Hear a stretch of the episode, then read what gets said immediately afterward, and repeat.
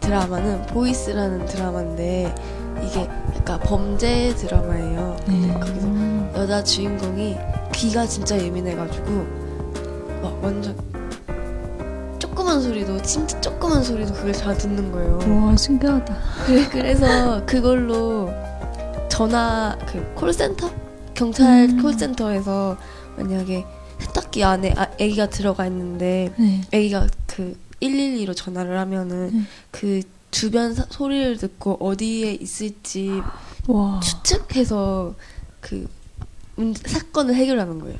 와 대박한 능력인데. 와. 근데 이게 조금 잔인해요. 그 범죄 막 이런 거여서 음. 저도 끝 부분은 아직 안 봤는데 잔인했어요. 그래서 음. 중간에 원래 15세 관람가였는데 갑자기 막 너무 잔인해가지고 19세 관람가로 변하고 음. 그래서 이것도 동생이랑 가족이랑 다 같이 봤는데 동생은 무서워가지고 다 혼자는 못 보고 같이 네. 있을 때만 봤었어요. 음, 저는 아직 못 봐가지고 근데 이제 아, 너무 무서워서 혼자 보면 무서워요. 다른 사람이랑 같이 봐야 되는데 밤에 보면 무서워요. 네. 중국에 막 이런 범죄를 다룬 드라마가 있어요? 아니면 음, 그 주제가 같은 드라마 있긴 한데 그 드라마 중에 중요한 거는 러브라인이에요. 그래서 좀 아 그 범죄 같은 거 아니면 이런 거좀 음. 아쉬워서 좀 많이 없어서. 아, 주제는 범죄인데 네. 그 안에서도 러브라인이 중요시되는 네. 아 저희 어, 그 뭐지 한국의 의학 드라마 보면 네. 항상 진짜. 러브라인 있어요. 네. 저 한국 드라마 진짜 의, 의학 드라마 진짜 엄청 좋아해요. 저. 음, 제가 처음에 본 의학 드라마는 닥터 이방인 보셨어요? 아 그 이종석, 이종석 나오는 네. 거예요? 그거 어, 저 아, 아 그걸 봤어요. 완전 재밌었어요. 음, 그 뭐였지 이번에 이번은 아닌데 네. 박신혜 나왔던 아, 그 의학 드라마 닥터. 아 닥터. 어, 전 아직 못 봤어요, 아직 그거. 봤어요.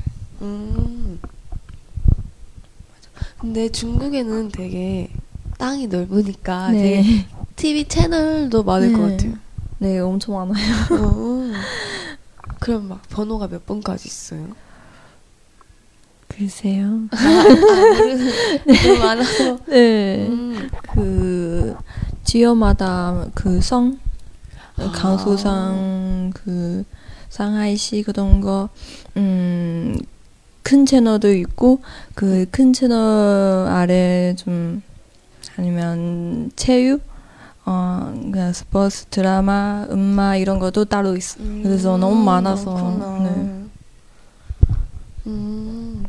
嗯，刚刚就是我们有讲了韩剧的那个 Voice，它是就是比较嗯 残忍吧，应该就是因为就是里边有一个就是女主人公，她的有一个比较就是异于常人的功能吧，就是她听力非常非常的好，就是在比如说接到一个报警电话，然后周围有什么一点点的声响，她都能听到，然后她就会听根据她听到的那个声音，就是来判断嗯报警人所在的位置，然后去跟踪他们。